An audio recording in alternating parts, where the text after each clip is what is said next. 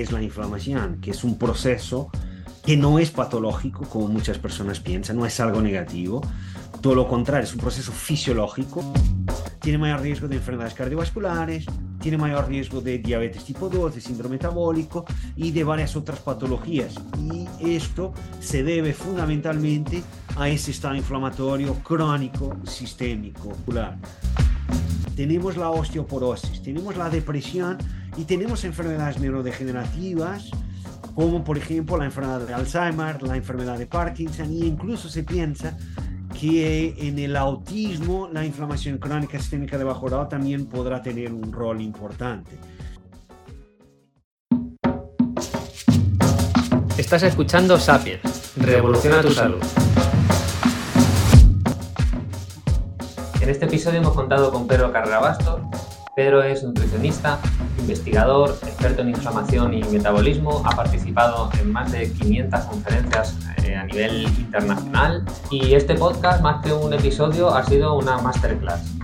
Pedro hace fácil conceptos muy difíciles, además mm, tiene una gran humildad y yo podría haber estado preguntándole cosas durante 3, 4, 5 horas. He disfrutado un montón de la charla, he aprendido y bueno, pues espero que vosotros lo disfrutéis tanto como yo. Pedro, sé que estás en un montón de proyectos, pero si nos encontráramos ahora en un ascensor y vamos al sexto piso y te digo que a qué te dedicas, ¿cómo lo definirías? Eh, bueno, amigo, en primer lugar, eh, muchas gracias por la invitación. Es un placer estar aquí hablando contigo. Y yendo directo al grano y contestando a tu pregunta, yo me dedico desde hace ya varios años a la investigación y fundamentalmente a la docencia y divulgación en el ámbito de la nutrición y, salud. Mm. Tú eh, estudiaste nutrición eh, como, como carrera, como primera... Como segunda carrera. Como segunda. Mi trayectoria académica y profesional no ha sido precisamente directa. Yo inicié con una licenciatura en ciencias empresariales que me llevó a trabajar para el Estado portugués, puesto que soy portugués y nací, viví, aún sigo viviendo en Portugal. Estuve trabajando entonces para el Estado portugués durante 10 años, y, aunque siempre me han apasionado el ejercicio, la nutrición, las ciencias de la salud en general. Y esa pasión me condujo a formarme en el ámbito del ejercicio, y por eso llegué a compaginar durante tres años mi trabajo como funcionario del Estado con el de entrenador en un gimnasio, que lo hacía por la noche. Y fue gracias a esa, experiencia que descubrí lo que puedo decir que cambiaría para siempre mi vida, y aquí estoy hablando de la nutrición. Entonces, cuando descubrí la nutrición, decidí dejar ese trabajo en el gimnasio y usar ese tiempo, entre comillas, libre, que tampoco era tanto, puesto que tenía mi trabajo durante el día como funcionario, para volver a la universidad estudiar una otra carrera que fue nutrición. Y hace ya 14 años decidí que era la hora de dejar completamente mi, mi empleo público para dedicarme por completo a lo que me apasionaba, sea, la nutrición. Y esto no solo me permitió profundizar en la nutrición y salud, pero también conocer establecer amistad con muchas personas fantásticas y que son varias de ellas reconocidas expertas en este mundo de la salud y además me ha permitido viajar mucho. Tanto que bromeo diciendo que si la nutrición no me va o no me gusta o algún día me deja de gustar, me puedo dedicar a ser guía turístico. Sí, seguro. ¿Con, ¿Con, cuántos años empezaste a estudiar nutrición? Entonces, yo, yo tengo 48 eh, empecé trabajando, bueno, terminé la licenciatura en empresariales con 23 y después hice formación en ejercicio eh, a los 25 creo, eh, fue cuando empecé y nutrición empecé a estudiar a partir de 2005, los a partir de los 30 años, sí. O sea, a los 30 años fue cuando empecé a estudiar nutrición. O sea, que a, ejercer con treinta y tantos, esto te lo pregunto y, sirve ¿no? para, para, personas que dicen, bueno, eh, yo ya tengo esta carrera y tengo que seguir por este camino y, ya está, y no hay marcha atrás. ¿no? Fíjate cómo, cómo cambia totalmente eh, eh, de profesión ¿no? o, la, vida. y, yo creo que todos podemos cambiar y en mi opinión, siempre que las condiciones lo permitan, obviamente, deberíamos hacerlo si realmente eso es algo que nos apasiona y si no estamos contentos con eh, la vida que llevamos. Entonces, en mi caso fue eso, yo quería, no quería aquello, no quería solo aquello, y quería, quería más, quería saber sobre otro tema, en este caso era nutrición, salud, pero también te digo que no pensé en un momento trabajar en ese campo. Yo me apasioné por esto, empecé leyendo, empecé estudiando, después sí fui a la universidad, pero yo no pensé, no pensaba en trabajar en este campo. Yo pensaba en hacer algo como part-time, o sea, como hobby, y seguir con mi trabajo para, para mm, el Estado portugués, puesto que el trabajo que yo tenía era un trabajo exigente, tenía ya, ya tenía algunas funciones mm, con algún nivel, eh, llegué a representar eh, el ministerio donde trabajaba en la Unión Europea, entonces yo ya tenía algunas funciones que para mí mm, me llenaban a nivel profesional, pero mm, a pesar que me llenaban, no me llenaban completamente, digamos así, me llenaban hasta un cierto punto, pero faltaba algo, faltaba mm, algo que solo descubrí cuando realmente empecé dedicándome a la nutrición y durante un tiempo estuve dedicado a la nutrición, pero trabajando aún en el ministerio, hasta que llegó un momento en que eh, he visto que era imposible compaginar todo. Yo quería seguir por un lado o por otro. En el ministerio donde estaba me, me estaban em, ofreciendo un, puesto de dirección y yo sabía que no podría aceptarlo porque eso iría implicar tener que dejar eh, la nutrición. Entonces ahí decidí lo que quiero realmente, ¿qué es? Es la nutrición. Ok, voy a perder dinero, voy. Durante un tiempo no sé cómo va a ser mi vida. Sí, pero esto es lo que quiero hacer. Y con perdón, que se joda y vamos. y fue lo que hice.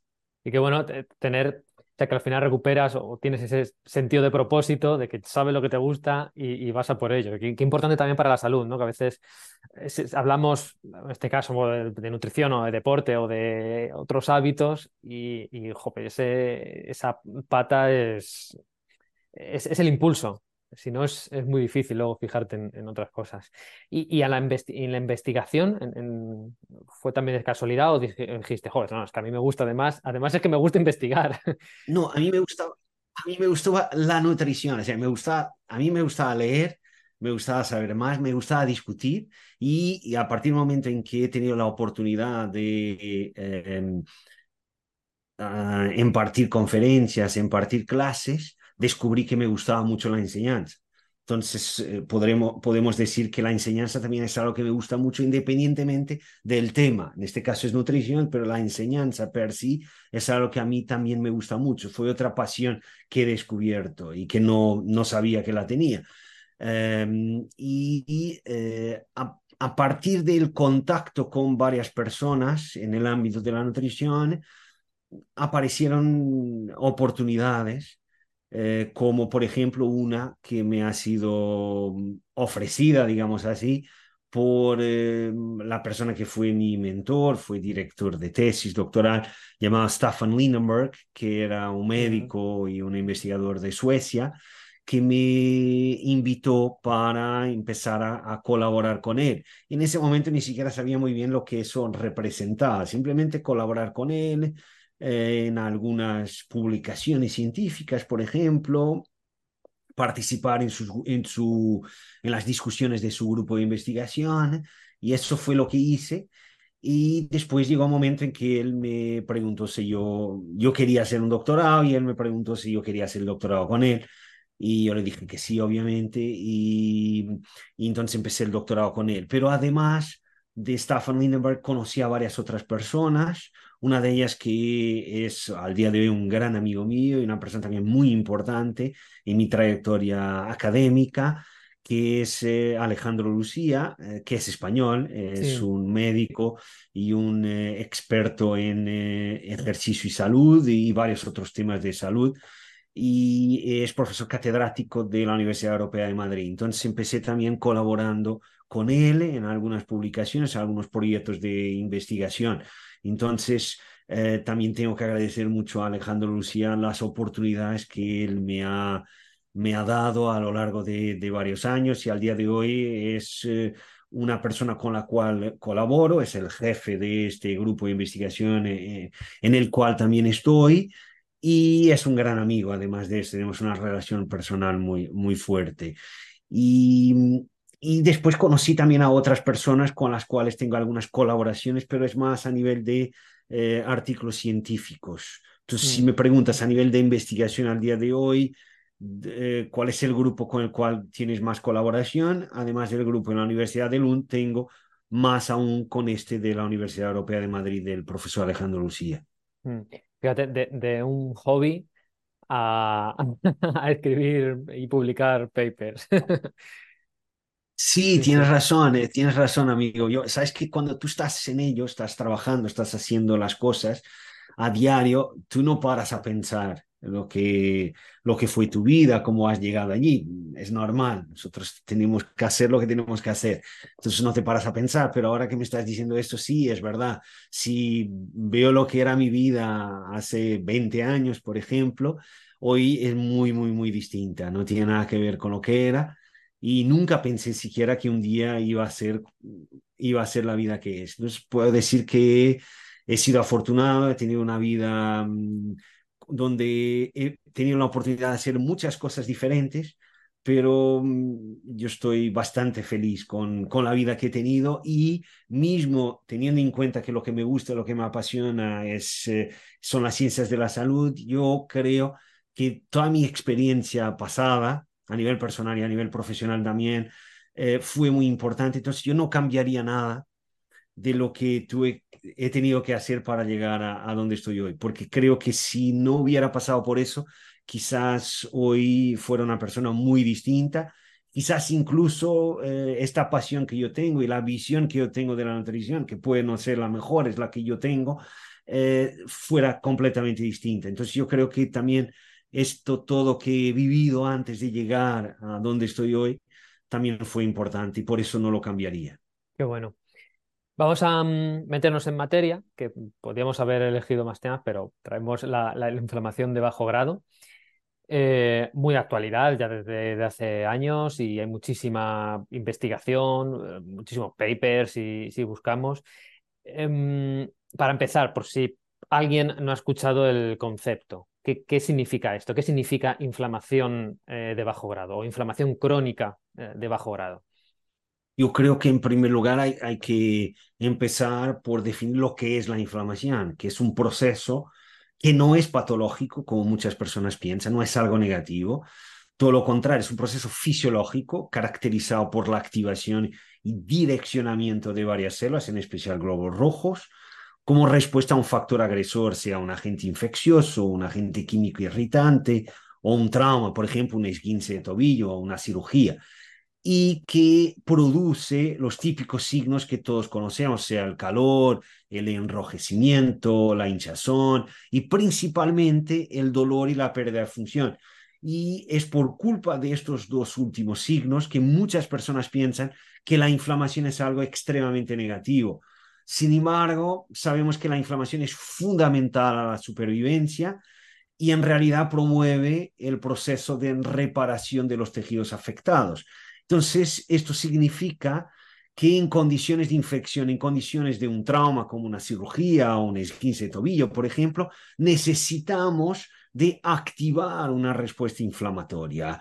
O sea, la inflamación es un mecanismo fisiológico y no es un problema per sí. Entonces, en la realidad, el problema estaría en no, poder llevar a cabo una reacción inflamatoria. Por ejemplo, si nuestros ancestros no hubieran podido activar una respuesta inflamatoria siempre que ésta fuese necesaria, probablemente estaríamos extintos como especie. Ahora, claro que una vez que se cumplan los objetivos de la inflamación, este proceso debería finalizar y a eso se llama resolución de la inflamación. ¿Y por qué esto es necesario? La resolución, porque si la inflamación persiste, podemos tener varias consecuencias adversas, incluso comprometer la supervivencia. Entonces, en condiciones normales, no hablamos de patología, hablamos de condiciones normales, fisiológicas, la inflamación es una respuesta aguda limitada en el tiempo. Entonces la inflamación no es un problema. Pero cuando el proceso de resolución de la inflamación no funciona adecuadamente o existe exposición a estímulos inflamatorios de forma continua, este proceso inflamatorio se podría convertir en crónico, pudiendo ser localizado sistémico y de alta o de baja intensidad. Y en la actualidad, como tú comentaste muy bien, se está dando mucha importancia a la inflamación crónica, sistémica y de bajo grado, puesto que, por un lado, este fenómeno, al no soler producir signos y síntomas, pasa en muchos casos desapercibido. Y por otro, está involucrado en la mayoría de las enfermedades degenerativas crónicas, que son las principales causas de muerte a, nivel mundial. Eh, has dicho em, que puede ser crónica de bajo grado o también de alta intensidad. ¿Cómo se puede mantener crónico y, con una alta intensidad de inflamación? Se puede, sin embargo, no se mantiene durante mucho tiempo porque esto produce varios signos, síntomas. Uno de ellos es el dolor, por ejemplo, cuando hablamos de eh, las típicas enfermedades reumáticas caracterizadas por un estado inflamatorio crónico de alto grado, como es el caso de la artritis reumatoide. Entonces, eso lleva a que el paciente busque ayuda y que el médico prescriba antiinflamatorios al paciente. Entonces, por eso, ese proceso inflamatorio no se mantiene, que es crónico, no se mantiene en eh, un alto grado durante mucho tiempo, porque al producir todos estos signos y síntomas, el paciente busca ayuda y esa ayuda consiste en la mayoría de los casos en eh, la prescripción de fármacos antiinflamatorios. Em, ¿qué, qué, qué, nos lleva, qué lleva a una persona a estar en un estado inflamatorio crónico? Porque, eh, como, como bien comentabas, evidentemente, si no tuviéramos inflamación, eh, nos habríamos extinguido porque no tendríamos protección pero evolutivamente no tiene tampoco sentido tener la inflamación activada mucho tiempo con los recursos que, consume energéticos, ¿no? Entonces, em, bueno, eso, ¿no? ¿Qué, lleva a una persona a mantener ese, sistema inmune activado de forma crónica? Yo diría que al día de hoy es fundamentalmente nuestro estilo de vida. Entonces sabemos, por ejemplo, que la contaminación, el tabaco, un patrón de sueño inadecuado, junto con la desincronización circadiana, o sea, no tenemos nuestros ritmos circadianos de acuerdo con el ciclo natural día-noche, también el estrés psicológico, la inactividad física, el exceso de tejido adiposo, en especial visceral, entonces hablamos de la obesidad, pero especialmente la obesidad visceral, y también la típica dieta occidental, con todos los cambios que esta puede también eh, causar en la microbiota, y la microbiota, en especial la microbiota intestinal, es un ecosistema caracterizado por varios microorganismos que viven con nosotros, viven en sinergia con nosotros, en simbiosis, pero cuando sufren alteraciones, sea, cuando hay una alteración en ese ecosistema, nosotros sufrimos porque esos microorganismos empiezan ellos a producir toda una serie de sustancias que pueden llevar a varias alteraciones, incluyendo contribuir para un estado inflamatorio. Entonces, yo diría que al día de hoy son eh, las exposiciones que tenemos a lo largo de la vida a varios elementos físicos, químicos y biológicos, pero fundamentalmente hablamos de nuestro estilo de vida. Mm. Y siendo, o sea, poniendo el, foco en que lo causa nuestro estilo de vida, em, cuando decías que normalmente en el médico o el tratamiento que hay se va a poner un tratamiento farmacológico eh, ante esa inflamación, bajo tu criterio, ¿esto es una buena solución? ¿Es la única solución? Eh, ¿Se podrían hacer más cosas? Eh, ¿Se podrían probar cambios en estilo de vida antes que, el fármaco? O sea, ¿cómo, ¿cómo, se puede manejar? Bueno, aquí es, es importante aclarar que Normalmente el uso de fármacos antiinflamatorios está reservado para una inflamación de alto grado. Para la inflamación de bajo grado normalmente no se suele utilizar. Y no se suele utilizar también en buena parte porque no se diagnostica muchísimas veces ese estado inflamatorio de bajo grado. Porque como no lleva los típicos signos y síntomas, el paciente no se queja y si no se queja, no busca ayuda. Y por otro lado, si no se busca también eh, medir un estado inflamatorio, que tampoco es tan fácil cuando hablamos del estado inflamatorio crónico y de bajo grado, no se sabe que la persona, o sea, el paciente, en el caso que estemos hablando del médico, por ejemplo, haciendo un, diagnóstico, que ese paciente eh, sufra, eh, padezca de ese problema. Entonces, al no saberlo, ni el paciente ni el médico no se hace nada.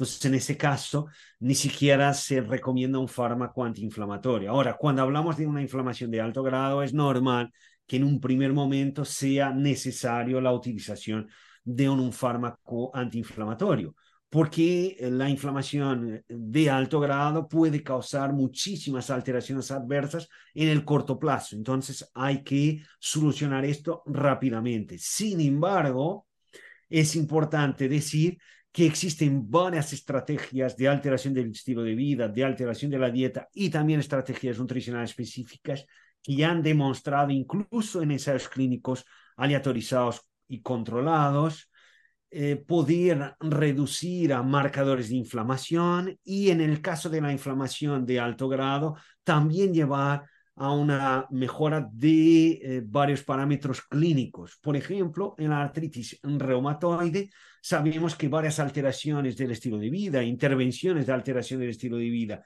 y también nutricionales ya han demostrado reducir biomarcadores de inflamación y reducir el dolor, el hinchazón eh, articular, etc. Entonces existen efectivamente varias estrategias de alteración del estilo de vida y de la dieta y nutricionales que pueden eh, reducir o eh, inducir incluso la resolución de la inflamación. Y cuando hablamos de inflamación crónica sistémica de bajo grado, ahí tenemos evidencia de que si la causa es el tabaco, entonces la cesación tabáquica podría ser una solución y efectivamente tenemos datos que nos indican que lo es, pero que tarda tiempo. Yo me acuerdo de un estudio eh, si no estoy equivocado, es un estudio prospectivo de corte, no es un estudio de intervención, es un estudio epidemiológico con una muestra eh, grande donde se ha visto que efectivamente dejar de fumar llevó una reducción de uno de los marcadores de inflamación más utilizados, que es la proteína C reactiva, pero tardó algunos años hasta que esto se observara. Si no estoy equivocado, tardó tres años.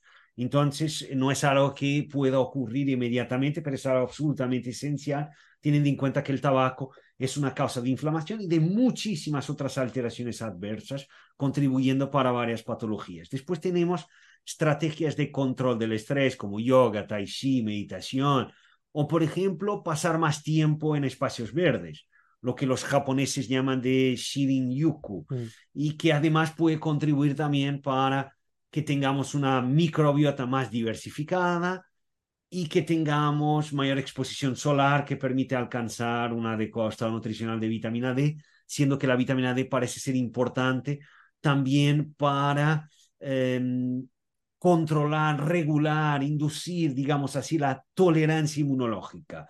Y después tenemos la adopción de adecuados patrones de sueño y, y la evidencia aquí viene de estudios que han visto que un sueño inadecuado, que la desincronización circadiana, como el trabajo por turnos, se asocian o inducen eh, un estado inflamatorio. Después tenemos el ejercicio físico, tenemos la disminución de la grasa corporal, en especial de la grasa visceral, y tenemos algunas estrategias nutricionales específicas. Entonces, efectivamente existen varias acciones que no son farmacológicas, que ya han demostrado en varios tipos de estudios poder reducir, prevenir o inducir la resolución de la inflamación. Bueno, hemos abierto un montón de, temas. Primero, em, las, em, la inflamación, la que sería de alto grado, la de alta intensidad, ¿nos estamos refiriendo a enfermedades autoinmunes? Sí, pero no todas tienen inflamación de alto grado sistémica. Entonces, por ejemplo, cuando hablamos de enfermedades autoinmunes como la artritis reumatoide, como el lupus, incluso la psoriasis, podemos tener inflamación crónica que puede ser de alto grado y que eh, puede ser sistémica. Y normalmente en el caso del lupus y la artritis reumatoide lo es, y en muchos casos de psoriasis también. Y es por eso, por ejemplo, que pacientes con estas enfermedades, incluyendo psoriasis, que muchas veces no pensamos que pueda llevar a un estado inflamatorio sistémico, porque pensamos solo en lo que ocurre a nivel local, en, la piel, pero en estas enfermedades, incluyendo la psoriasis, como comenté, tenemos, por ejemplo, mayor riesgo, estos pacientes que sufren de estas enfermedades tienen mayor riesgo de enfermedades cardiovasculares, tiene mayor riesgo de diabetes tipo 2, de síndrome metabólico y de varias otras patologías. Y esto se debe fundamentalmente a ese estado inflamatorio crónico sistémico, que algunas veces puede ser de alto grado, pero que, norma, pero que, lo, es, que lo es casi siempre, por lo menos de bajo grado. Sí. Y luego, eh, claro, es eh, prácticamente, bueno, no, es, imposible diagnosticar eh, tienes inflamación de bajo grado, así, porque no hay marcadores o, no, no, duele, ¿no? Entonces la persona puede seguir, no acude al, al médico. Eh, pero, mm, ¿cómo podríamos relacionar? Si tuvieras a una persona, eh, puedes decir, esta persona tiene inflamación de bajo grado. O sea, ¿habría algo eh, para intuir para sospechar, para alguien que nos está escuchando, ahí va. Eh, ¿y, si, ¿Y si a mí me está pasando? Claro, bueno, por lo menos existen algunos marcadores que se pueden utilizar, en especial uno que pese a sus limitaciones es aquel que más se utiliza en varios estudios de intervención, estudios epidemiológicos, que es la proteína C reactiva ultrasensible. Ultrasensible significa simplemente, en primer lugar, proteína C reactiva es una proteína que nosotros producimos como respuesta a un estímulo inflamatorio. Entonces, cuando hay un estímulo inflamatorio, sea el estímulo que sea, no, esto no nos dice nada sobre el estímulo. Si es porque tienes exceso de tejido adiposo visceral, si es porque fumas, si es porque vives un ambiente con mucha contaminación, es porque comes inadecuadamente o porque tienes una infección. Entonces, ahí no sabemos cuál es la causa. Simplemente sabemos que hay inflamación y la proteína C reactiva se mide en la sangre, en el plasma del suelo y eh, normalmente cuando la proteína C reactiva es superior a 10 miligramos por litro, indica que la inflamación es de alto grado. Cuando es inferior o igual a 10 miligramos por litro, indica que es una inflamación de bajo grado, pero de 10 a 0 van, va bastante, o sea, hay una gran variabilidad. Y tenemos estudios epidemiológicos que nos indican que valores por encima de 3 miligramos por litro ya nos indican, o sugieren un aumento del riesgo de, de, tener un evento cardiovascular, como un infarto, por ejemplo. Y valores entre 1 y 3 ya se asocian a un riesgo moderado de eventos cardiovasculares, siendo que lo ideal, donde tenemos un riesgo bajo, es en valores inferiores a un miligramo por litro. Entonces, eso me dice, me indica que lo ideal sería un valor inferior a un miligramo por litro. Ahora, para que tú sepas cuál es el valor de proteína C reactiva que tú tienes, necesitas utilizar un test ultra sensible. O sea, el laboratorio tiene que utilizar un test que permita medir valores muy pequeños de proteína C reactiva. Entonces, si tu médico de cabecera te pide proteína C reactiva, pero no indica que tiene que ser ultrasensible, el laboratorio piensa que es la proteína C reactiva, entre comillas, de toda la vida. Entonces, te mide y el límite de detección puede ser de 3, de 5 o de 8. Entonces, esto significa que si imagínate que el límite de detección es de 8 y tú tienes una proteína C reactiva de 4. Entonces, lo que el laboratorio te dice es que tienes un valor por debajo del límite de detección. Entonces, no uh -huh. tienes inflamación de alto grado, ¿ok? Pero puedes tener inflamación de bajo grado, pero no lo sabes porque no has medido el valor. Entonces, para eso necesitas el valor por debajo de 8. Entonces, necesitas, o de 5 o de 3, dependiendo de ese límite de detección. Entonces, necesitas pedir eh, una proteína C reactiva ultrasensible. Y este es un marcador que podríamos utilizar para saber si tenemos un estado inflamatorio. Ahora, en la ausencia de analíticas, cuando no tenemos esto, si tenemos determinadas enfermedades que pueden ser causadas, la inflamación no es la única causa, pero pueden ser causadas por inflamación, eso también nos puede hacer sospechar que quizás podamos tener un estado inflamatorio crónico de bajo grado. Hablo de síndrome metabólico, hablo de diabetes tipo 2, Hablo también de enfermedades cardiovasculares, incluso de depresión también. ¿eh?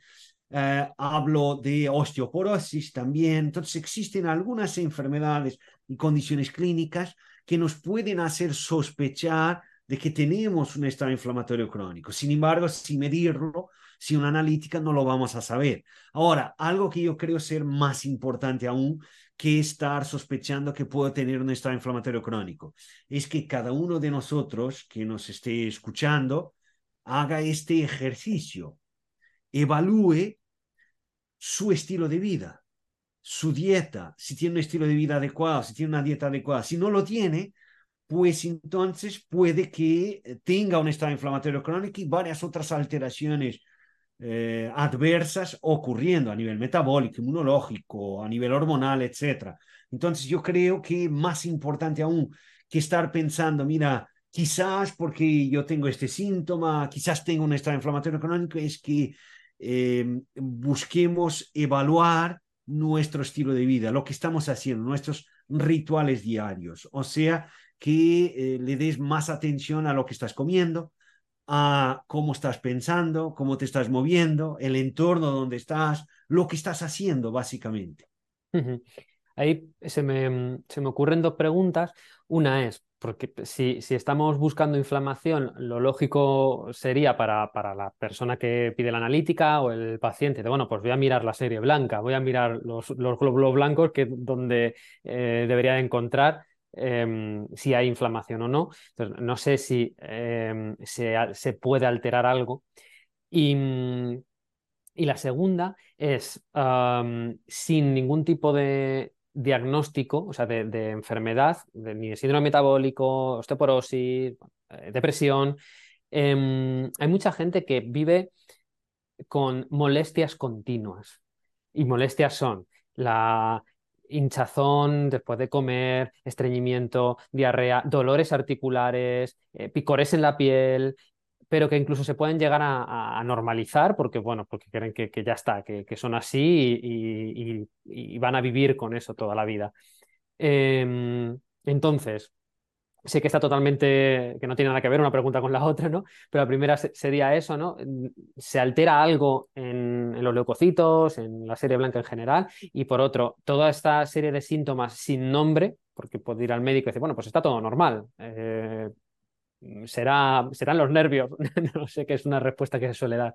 Em, si esto puede, eh, puede significar que ya hay cierta inflamación y, se está manifestando de diferentes formas, que en cada uno pues, se manifestará con, con síntoma, con un, con un, síntoma. Bueno, contestando a la primera pregunta, mm. Eh, podemos sí en el hemograma utilizar algunos de los parámetros. Por ejemplo, en, la serie en roja, empezando por ahí, en el eritrograma, si el RDW, que es el índice de anisocitosis, está aumentado, está alto, puede indicar inflamación, pero hay muchas otras causas para ese aumento. Entonces la inflamación no es la única. Si después en la serie blanca, o sea, el leucograma, tenemos la ratio entre neutrófilos y linfocitos alta, también eso podrá indicar inflamación. Sin embargo, la proteína C reactiva ultrasensible es un mejor marcador que cualquier uno de estos que estoy comentando mm. y existen también otros menos estudiados y por eso, en mi opinión, eh, menos rigurosos que también podríamos utilizar y que son también eh, obtenidos, ratios, por ejemplo, obtenidos a partir de parámetros que compone principalmente al leucograma, la serie blanca del hemograma. Pero la proteína C reactiva ultrasensible, una vez más, es mejor marcador. Vale, perfecto. Por ese Ahora, la segunda pregunta. Tenemos varios tipos de molestias y no todo es por inflamación o no todo se caracteriza por inflamación. Por ejemplo, cuando hablamos de molestias gastrointestinales, como tú comentaste, después de comer tengo hinchazón, eh, tengo dolor abdominal, tengo diarrea. Eso puede incluso llevar a un estado inflamatorio. No digo que no, que no pueda también coexistir y que no pueda ser causado, por ejemplo, por uh, la causa de esas molestias. Me refiero, hay varias, pero por ejemplo me refiero a una que hoy, de la cual hoy se habla mucho, que no es obviamente la única causa de esas molestias, pero es una causa posible, que es el eh, sobrecrecimiento bacteriano en el intestino delgado, el SIBO, por ejemplo. El SIBO podría llevar a que cuando comamos determinados alimentos que contengan hidratos de carbono fermentables, lo que en inglés se llaman FODMAPs, que son fermentable oligosaccharides, um, disaccharides, monosaccharides en polyols, o sea, son eh, los eh, oligosacáridos, disacáridos, monosacáridos y polioles, que son hidratos de carbono, que pueden ser más fácilmente fermentados por microorganismos, en especial bacterias, que deberían estar en el, en el colon y que pueden estar más arriba, llegando incluso al intestino delgado, y que ahí eh, podrían entonces tener contacto con esos hidratos de carbono mismo antes de que algunos de estos puedan ser adecuadamente digeridos, como es el caso de la fructosa, que es un monosacárido, como es el caso de la lactosa, que es un disacárido, y producir varios, varios tipos de síntomas, como el hinchazón, pudiendo también producir diarrea, por ejemplo. Entonces, en este caso, eh, la causa sería este problema. Entonces, habría que tratar ese problema, identificarlo y tratarlo y el SIBO podría indirectamente contribuir para un estado inflamatorio. Para los eh, que les gusta más este tipo de temas o para los profesionales de la salud que pueden estar escuchando, vean la relación entre SIBO y hiperpermeabilidad intestinal y endotoxemia, que es una posible causa también de un estado inflamatorio crónico pero no todo es por inflamación. Después, cuando hablamos de síntomas articulares como dolor, ahí muy probablemente hay un, estado hay eh, un, proceso inflamatorio activo. Cuando hablamos también de esos síntomas a nivel de la piel, o el picor, por ejemplo, eh, alteraciones de la piel, puede también eh, existir ahí un estado, un estado inflamatorio activo. Entonces, muchas personas, como tú dices muy bien, sufren de estos problemas, tienen estos varios síntomas y signos, pero como los tienen de forma crónica y también no se han identificado las causas de estos problemas, los normalizan y viven con ellos, cuando en mi opinión y, en la tuya, por lo que me comentas, y, en la opinión de varios médicos, eh, es que esto no se debería normalizar porque eh, si tenemos este tipo de síntomas, hay algo que los está causando y hay que identificar eso. Yo creo que el gran reto, pero es también lo que hay que hacer, en mi opinión, es identificar el problema, identificar las causas del problema para poder actuar de una forma precisa, personalizada. Y es por eso que cuando, por ejemplo, hablamos de intervenciones de alteración del estilo de vida, intervenciones nutricionales, de alteración de la dieta, efectivamente existen varias que pueden beneficiar a la mayoría de las personas. Pero, por ejemplo, cuando hablamos, para darte un ejemplo muy sencillo, cuando hablamos de dejar de fumar, pues eso es importante para quien fuma. Quien no fuma no tiene que preocuparse con eso, no es el tabaco la causa de sus problemas. Entonces, y esto sirve para varias otras intervenciones. Y es por eso que yo creo que lo más importante es siempre identificar, cuando una persona ya tiene un problema, identificar ese problema e intentar identificar en su estilo de vida cuál es la causa o causas de ese problema para intentar actuar en esas causas. Si, por ejemplo, hablamos de alguien muy estresado, el estrés puede ser una causa importante, entonces hay que identificar eso y después existen intervenciones para manejar mejor el estrés o incluso buscar ayuda con un psicólogo, por ejemplo. Ahora, si hablamos de alguien que tiene, por ejemplo, imagínate, obesidad visceral, y tú le dices, lo que tienes que hacer es dejar de fumar, manejar el estrés, etcétera, pero la causa es exceso de tejido adiposo visceral. Entonces, eso, es esa la causa donde tienes que actuar. O alguien que tiene deficiencia de magnesio, por ejemplo. Deficiencia de magnesio también puede llevar a un fenotipo inflamatorio puede contribuir para un estado inflamatorio. Entonces tú puedes decir, haz más ejercicio, controla tu estrés, eh, eh, hace esta y aquella intervención, pero no alcanzas a identificar la causa principal, que es la deficiencia de magnesio, y como no alcanzas a identificarla, no vas a corregirla. Y es por eso que yo siempre defiendo cuando alguien tiene un determinado problema, intentar buscar la causa de ese problema para actuar en esa causa.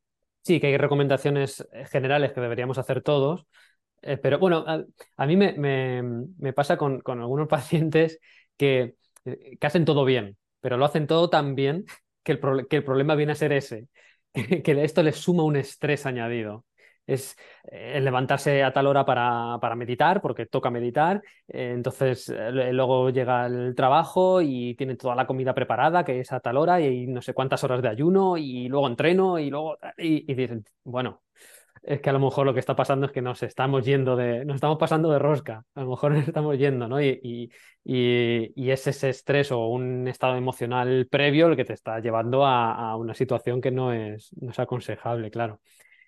Em, hemos relacionado con, la inflamación dos patologías que yo creo que la, gente em, le puede llamar la atención.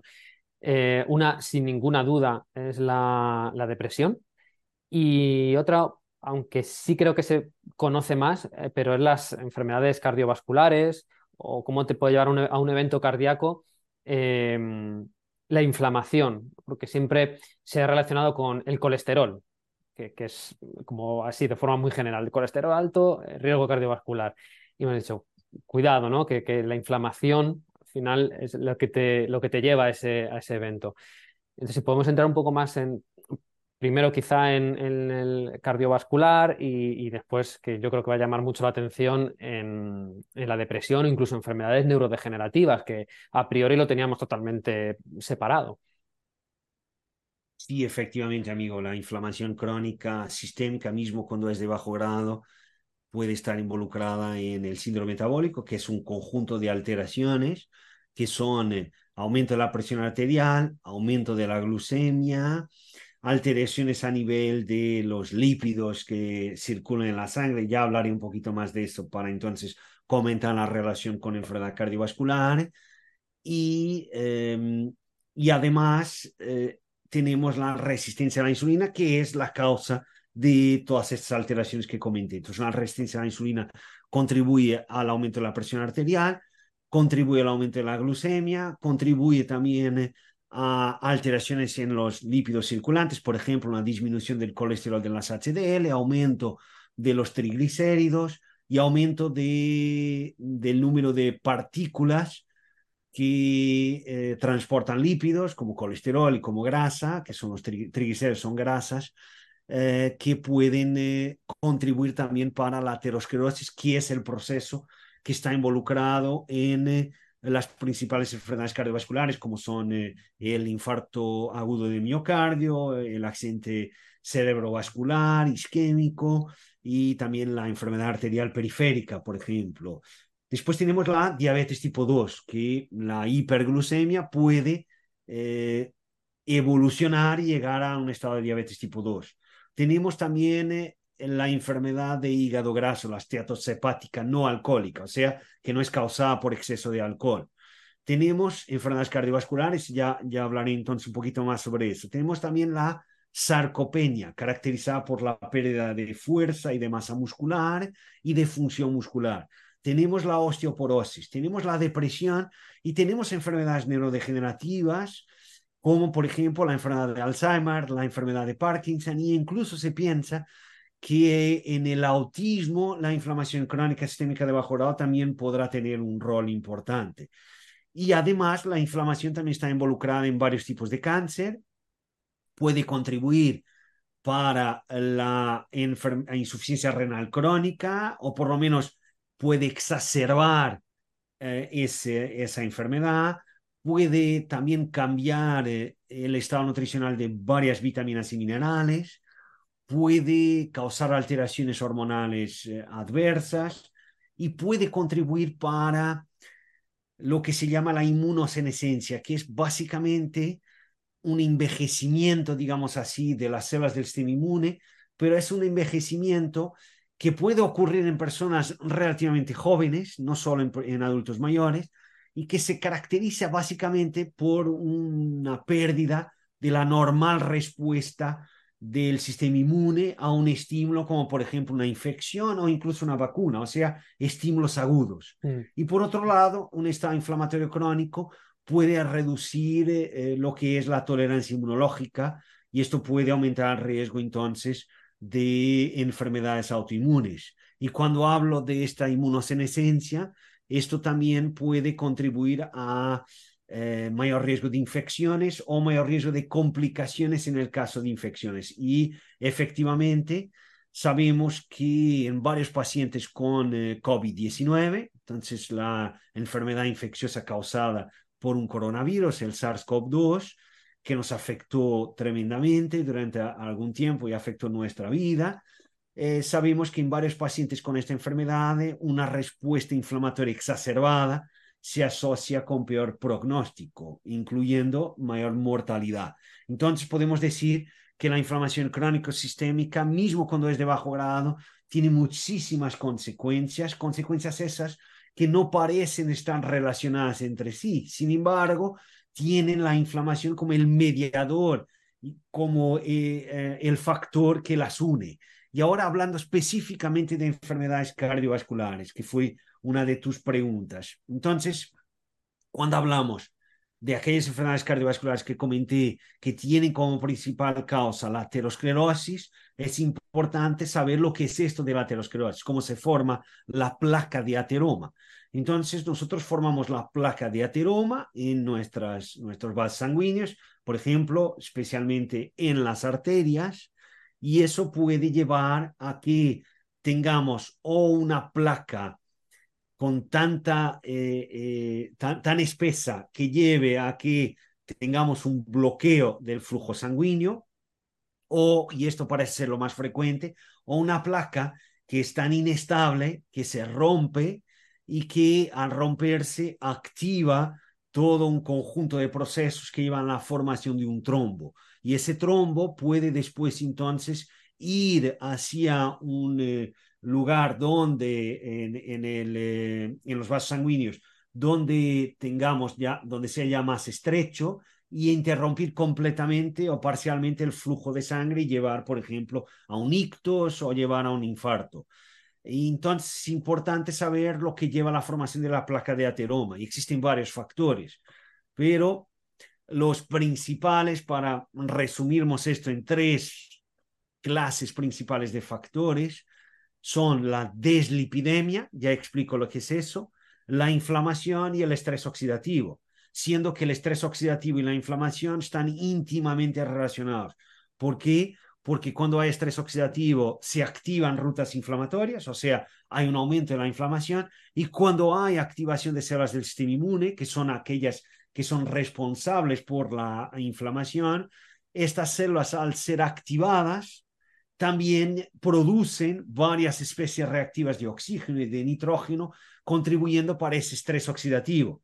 Entonces es por esto que el estrés oxidativo y la inflamación están íntimamente conectados. Ahora, empezando por eh, la deslipidemia. ¿Qué es esto la deslipidemia? Entonces nosotros transportamos en nuestra sangre a los lípidos y los principales lípidos son eh, el colesterol, y los triglicéridos, que son las grasas. Entonces, el colesterol y las grasas los podemos obtener a partir de la dieta. Sin embargo, gran parte del colesterol que está circulando es el colesterol que es producido por nuestro cuerpo y en especial por el hígado. Entonces, cuando nosotros necesitamos de más colesterol, tenemos aumento en la producción de colesterol. Y cuando las células necesitan de más colesterol, lo que normalmente ocurre es que aumentan el número de receptores para el transportador de colesterol, que son lipoproteínas, ya hablaremos de ellas, y de esta forma esas células pueden recibir más colesterol para después ah, eh, ese colesterol puede ser utilizado para las varias funciones eh, que la célula tenga que ejecutar, como producir algunas hormonas, por ejemplo, o producir bilis, por ejemplo, cuando hablamos de, de los sales biliares, eh, cuando hablamos eh, del hígado, por ejemplo, puesto que estos son producidos en el hígado. Entonces, nosotros cuando hablamos de triglicéridos de grasas, absorbemos las grasas que comemos, obviamente, pero estas grasas no andan circulando libremente en la sangre. ¿Por qué? Porque eh, no les gusta el agua. Entonces, quien es profesional de salud, obviamente sabe esto muy bien, pero quien no es puede no saberlo y por eso me gusta explicarlo eh, de una forma en que todos podamos ver, saber bien lo que estoy hablando, puesto que no todas las personas tienen que controlar estos temas, así como yo no controlo muchísimos otros que otras personas que nos están escuchando controlan, por ejemplo. Eh, entonces, cuando hablamos de las grasas, estas como no son solubles en agua, tienen que ser transportadas en la sangre, la sangre es fundamentalmente agua, tienen que ser transportadas en la sangre por transportadores específicos, podemos decir por submarinos. Y esos submarinos son las lipoproteínas. Y tenemos varias clases de lipoproteínas, las que tienen mayor, mayor densidad, que son proteínas que tienen más proteína, que son lipoproteínas, perdón, que tienen más proteína y menos lípidos, y, y las que tienen menor densidad, que son aquellas que tienen menos proteína y más lípidos. Y de estas que tienen menor densidad, tenemos los kilomicrones, que transportan fundamentalmente grasas. Entonces, cuando, cuando ingerimos aceite de oliva, por ejemplo, o ingerimos mantequilla, esa grasa que, eh, que, nosotros estamos uh, ingiriendo va a ser, esa grasa va a ser toda partida, digerida, tenemos la obtención de ácidos grasos, después estos ácidos grasos que componen la grasa se juntan otra vez y son incorporados en estos submarinos que son los kilomicrones para que los kilomicrones los puedan transportar hacia los tejidos que van a utilizar o van a almacenar como el tejido adiposo esas grasas. Entonces los kilomicrones son lipoproteínas. Cuando los kilomicrones pasan por, por ejemplo, el tejido adiposo, y dejan ahí estas grasas, lo que puede ocurrir, dependiendo de nuestro estado metabólico, digamos así, es que podemos tener aún algunos kilomicrones remanentes. Y esos kilomicrones remanentes se quedan en la circulación mucho tiempo, pueden ser aterogénicos, pueden contribuir a la formación de la placa de ateroma. Entonces, por ejemplo, cuando hay resistencia a la insulina, podemos tener esos kilomicrones remanentes más tiempo en la circulación. Después tenemos las VLDL, que en inglés se llaman Very Low Density Lipoproteins, lipoproteínas de muy baja densidad, que transportan fundamentalmente también grasas, pero las grasas que nosotros producimos endógenamente. Entonces, nuestro hígado produce grasas como respuesta a mayor ingesta de alcohol, mayor ingesta de hidratos de carbono. Por ejemplo, nuestro hígado produce grasas. Esas grasas son incorporadas en estas lipoproteínas, en estos submarinos que, los que van a transportar estas grasas una vez más al tejido adiposo, al músculo, etc.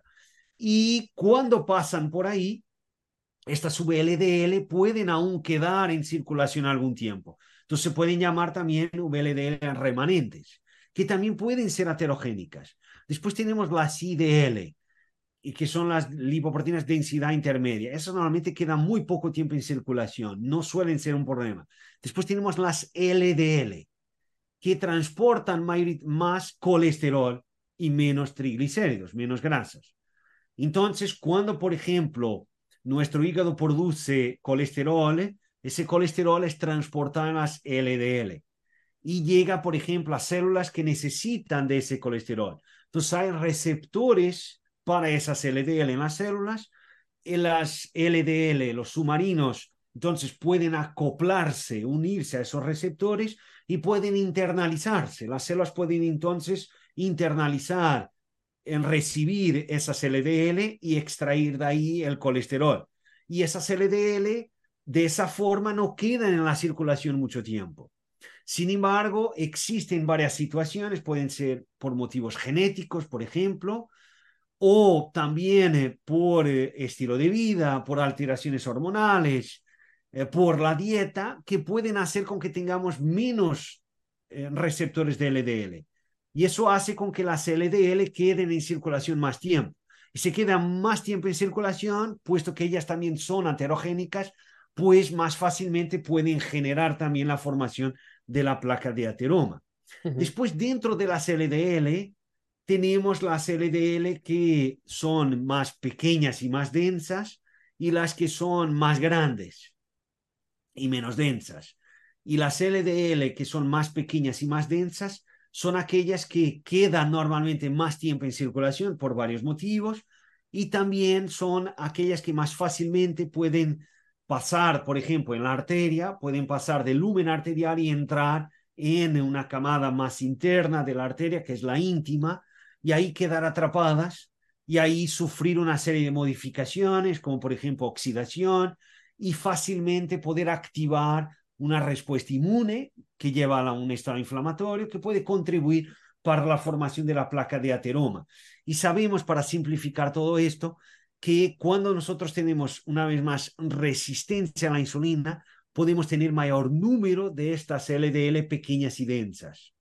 Ahora, cuando hablamos de biomarcadores, de, y después esto puede generar entonces em, la formación de la placa de ateroma, donde tenemos células del sistema inmune que van a internalizar estas lipoproteínas, van a quedar llenas de lípidos y van a contribuir para la formación de esa placa. Y por otro lado, varias células del sistema inmune, esas y otras que van siendo reclutadas y que van, eh, se van infiltrando en este espacio que puede ser la íntima y que van contribuyendo por, para que tengamos entonces el aumento de la placa y también para que la placa pueda ser más inestable y pueda romper más fácil. Y también la inflamación contribuye después para que cuando hay un rompimiento de la placa tengamos eh, más fácilmente esta formación de un trombo.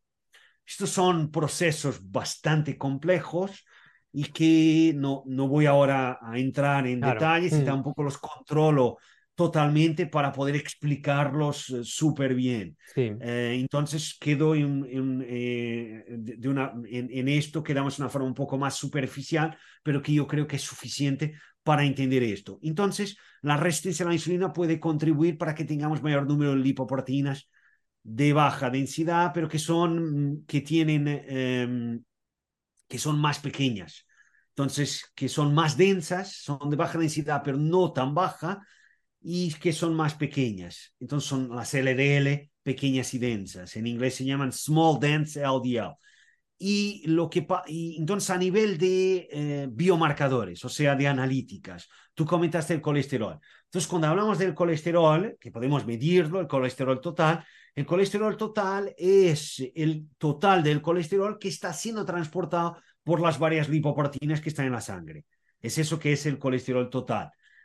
Sin embargo, sabemos que hay personas que pueden tener un colesterol total un poco más alto y otras un poco más bajo y aún así las que tienen colesterol total un poco más alto pueden tener un riesgo menor que aquellas que tienen un colesterol total un poco más bajo.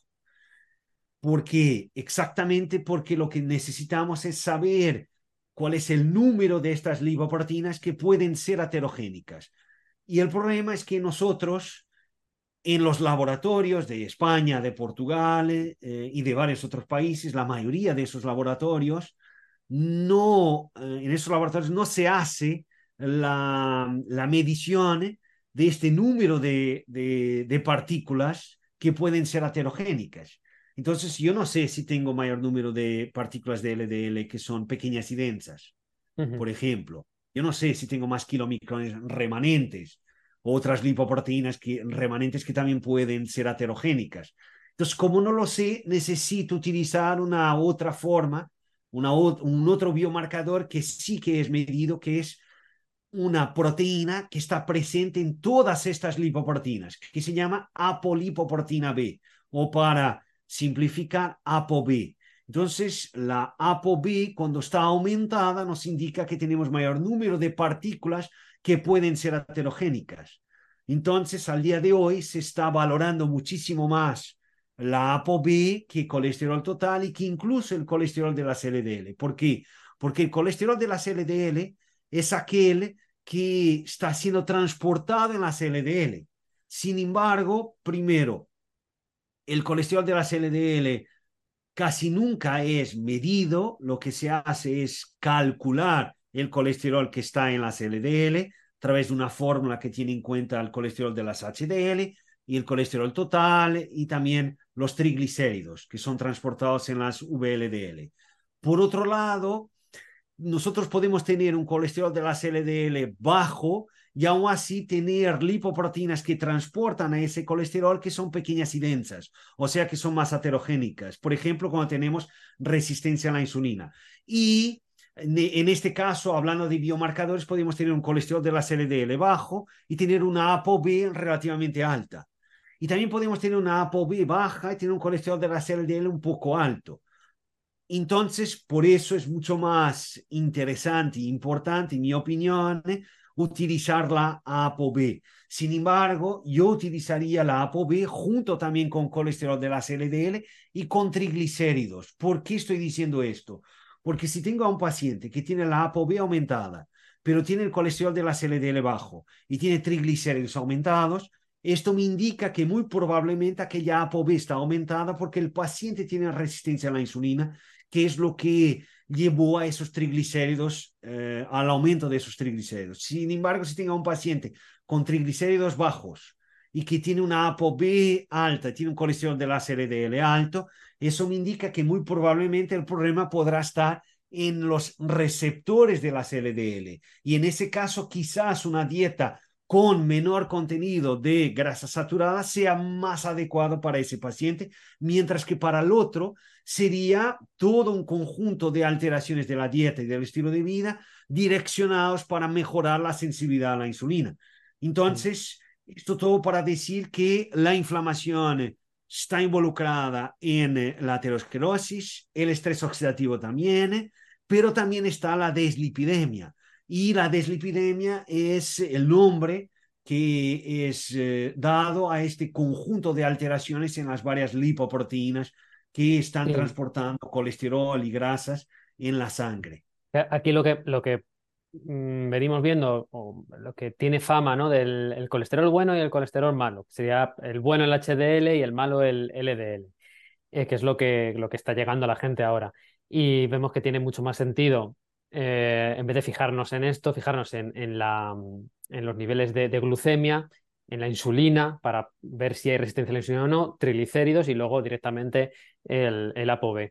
Y claro, curioso y muy, muy interesante, ¿no? Si no es lo mismo em, que sea por una causa de resistencia a la insulina, en el que las modificaciones de la dieta son totalmente contrarias, a que si es un problema de receptores que entonces ahí sí, y solo en ese caso es cuando hay que tener un poco más de cuidado con, el, con las grasas saturadas de la dieta.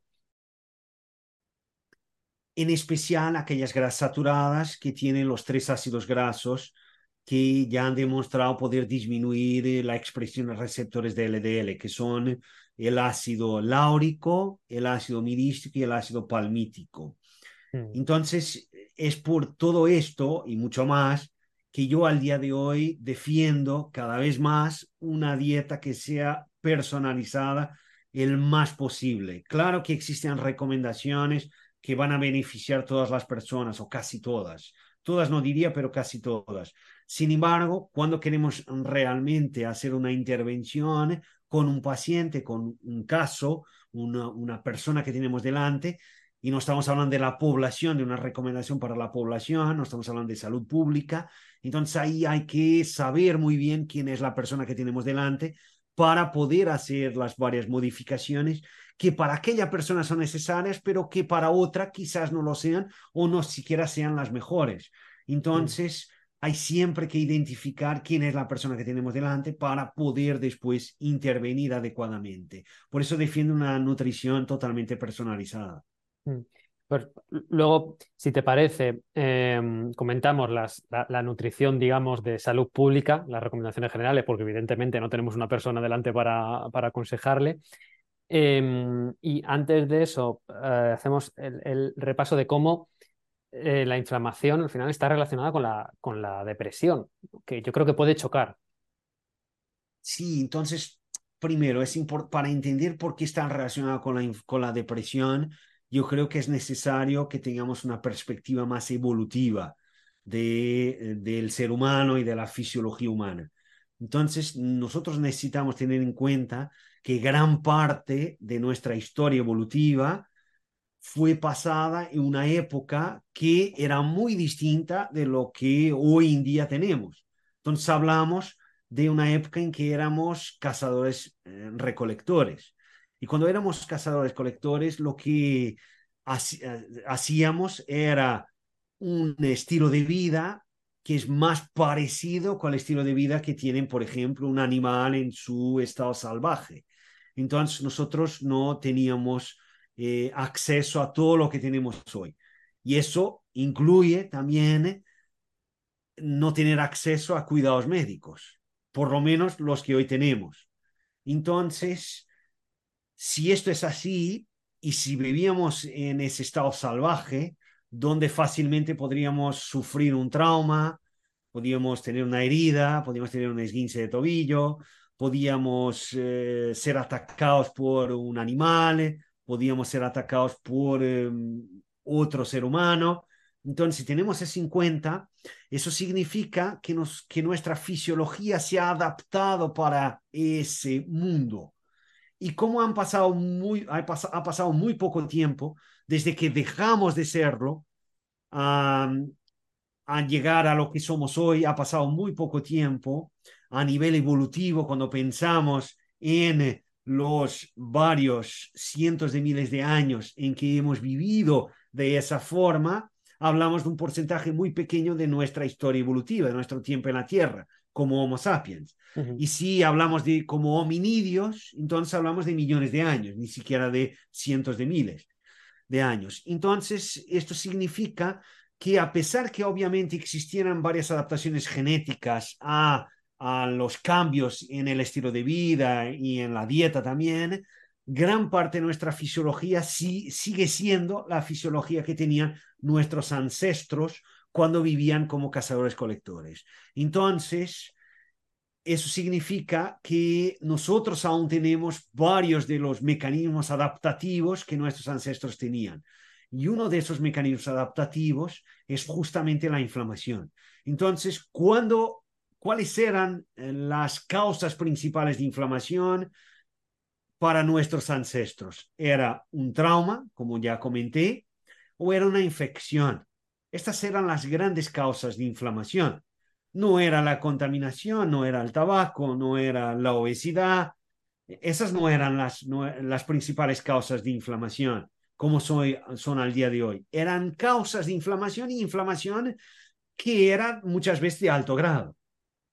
Y cuando nosotros sufrimos una infección, sufrimos una lesión, necesitamos en primer lugar de eh, derivar varios recursos energéticos para el sistema inmune, para que el sistema inmune pueda llevar a cabo lo que tiene que llevar a cabo para que nosotros podamos salir de ese estado en que estamos, que es una infección o el estado en que estamos lesionados. Entonces, para que salgamos de ese estado y volvamos al estado anterior de equilibrio, digamos así, de homeostasis, necesitamos que el sistema inmune pueda actuar. Entonces, para que el sistema inmune pueda actuar, necesita, este, necesita de varios nutrientes, como glucosa, como glutamina, como algunas vitaminas y, también minerales, y, y, aminoácidos, y otros aminoácidos, además de la glutamina, y necesita de energía, de ATP. Entonces, si nosotros pudiéramos seguir cazando, colectando alimentos, em, huyendo de un animal peligroso, em, haciendo la guerra con eh, un, enemigo, nosotros estaríamos invirtiendo nuestros recursos energéticos en eso. Entonces, eso no podría, no puede ocurrir, porque los recursos energéticos son escasos y son absolutamente esenciales en aquel momento para nuestra recuperación. Entonces necesitamos estar quietos, necesitamos no salir a buscar alimento, necesitamos no salir a combatir, necesitamos no salir para buscar sexo también, porque el sexo es fundamental para la reproducción. Y el sexo también es energéticamente exigente. Entonces necesitamos estar quietos, necesitamos entonces tener, tener una especie de depresión, de cansancio, de, mm, de, mm, de pérdida, necesitamos tener una pérdida de líbido, o sea, necesitamos tener toda una serie de alteraciones que hacen con que quedemos quietos para no gastar energía en lo que en aquel momento no es esencial y ahorrarla para el sistema inmune poder actuar. Entonces, cuando nosotros tenemos una infección, por ejemplo, que activa una respuesta inflamatoria, nos sentimos más deprimidos, sin ganas de hacer nada, nos queremos quedar en la cama, obviamente tenemos menos líbido, tenemos también anorexia, eh, tenemos menos hambre, porque si tuviéramos hambre iríamos a buscar alimento. Y como ya comenté, eso no sería lo ideal. Por otro lado, también tenemos alteraciones a nivel del sueño. Entonces, por ejemplo, el sueño profundo se disminuye, porque el sueño profundo, por más paradojo que esto pueda parecer, el sueño profundo también eh, eh, demanda bastante, alguna energía, más energía que un sueño más leve. Entonces tenemos una pérdida de sueño profundo que contribuye a que, por un lado, gastemos menos energía, por otro lado, que estemos más cansados durante el día y así estamos más quietos. Todo esto es beneficioso durante un tiempo, pero si esto fuera crónico, estaríamos extintos, obviamente. Y ahora vamos para los días de hoy, en que tenemos varios estímulos inflamatorios continuos, como son todos aquellos que comenté, derivados de nuestro estilo de vida, del ambiente que vivimos, contaminación, por ejemplo, y que activan a una respuesta inflamatoria, llevando a un estado inflamatorio crónico, pero normalmente de bajo grado. Lo que ocurre es que una vez más tenemos la activación de todos estos procesos, pero obviamente en menor grado. Y eso puede ser entonces la explicación para la relación entre inflamación crónica, mismo que sea de bajo grado, y la depresión, que ya se ha encontrado en diversos estudios. Entonces, al día de hoy se sabe que una de las causas posibles de depresión, no es la única, obviamente, una de las causas posibles de depresión parece ser la inflamación crónica sistémica, mismo que sea de bajo grado, y esto parece ser, claro que todo esto es una teoría, pero hay alguna evidencia, pero es una teoría, eh, y esto parece ser derivado de esos mecanismos que nosotros hemos eh, desarrollado para hacer frente a una, un aumento de la demanda energética por parte del sistema inmune cuando sufríamos una infección o un trauma en un mundo más salvaje, donde no teníamos acceso a todo lo que tenemos hoy, incluyendo los cuidados médicos avanzados. Sí, que una, una actitud de enfermo, ¿no? que la podemos llamar así, que nos, en inglés. que nos, que nos meten en cama o en la cueva, imaginemos, ¿no? En esa época es salvador, porque no, no puedes hacer más. El cuerpo tiene que estar a lo que está. Claro, si eso lo, trasladamos a un tiempo actual donde se produce esa inflamación, tenemos eso y que incluso si lo juntamos con ciertas emociones, pues es la mezcla perfecta para, para consolidar la, la, depresión. Pero sí que esto es, esto es muy interesante y una, una vía muy esperanzadora para pacientes de depresión que dicen, es que yo no tengo una causa o creo que no tengo una causa emocional que me cause esto, ¿no? Entonces, incluso aunque la hubiera, hay que tener, hay que prestar atención a la inflamación porque lo está perpetuando, tienes menos energía incluso para salir, eh, salir de ahí y afrontar esa situación emocional, pero si no, la, si no lo hubiera, si no hay una causa emocional, eh, mira, a ver, eh, que, a lo mejor mm, va por ahí, ¿no? la causa, que va por la, por la inflamación. Súper interesante, sí. Em, creo, bueno, hemos hecho un repaso eh, increíble, una, una, masterclass. Yo creo que mm, podemos dar pinceladas ¿no? de, cada hábito de, vida si quieres empezando por la, por la alimentación, de forma general, evidentemente, para, como, como, decíamos antes, para salud pública, y mm, qué, hábitos son imprescindibles, o sea, qué, tenemos en nuestra mano para, prevenir, que al final es, lo mejor. Dentro de, si quieres empezamos, por ejemplo, con la alimentación. Bueno, muchas personas me preguntan cuál es mi, mi, mi modelo de alimentación, cuál es la dieta que yo defiendo. Y a pesar que ya he pasado por eh, varias dietas, ya he probado varias dietas, ya he propuesto varias dietas, es un defensor de la dieta A, B o C. Al día de hoy, yo no defiendo ninguna dieta en particular. Lo que yo defiendo es esto. Y ya lo puedo explicar un poquito mejor. Lo que yo defiendo es que la dieta ideal es aquella que, por un lado, te suministra todos los nutrientes que tú necesitas y que además también te suministra fitoquímicos que sabemos, por ejemplo, que pueden contribuir para que tú aumentes tu capacidad antioxidante y de esta forma puedas reducir o prevenir el estrés oxidativo y que es una forma indirecta de prevenir un estado inflamatorio, y por otro lado, de una forma más directa, estos fitoquímicos son compuestos bioactivos presentes en varios alimentos, en especial eh, de origen vegetal, en especial hortalizas, fruta, también algunas especias, por ejemplo, los polifenoles. Sabemos que también por varias rutas pueden eh, inhibir, reducir o incluso frenar em, la expresión de genes que llevan a un aumento de la respuesta inflamatoria. Y por otro lado, también creo que es importante que la dieta suministre los llamados hidratos de carbono accesibles a la microbiota, que son eh, los hidratos de carbono que nosotros no digerimos, que no utilizamos entonces porque no los digerimos, pero que nuestra microbiota va a utilizar y que pueden contribuir para que tengamos una mayor diversidad microbiana y por ende para un fenotipo menos inflamatorio. Y además de suministrarte todo lo que necesitas, y eso es distinto de persona para persona, no debería contener todo aquello que te pueda agredir. Entonces, por ejemplo, hablamos de ácidos grasos trans eh, industriales que están presentes en las grasas mm. hidrogenadas.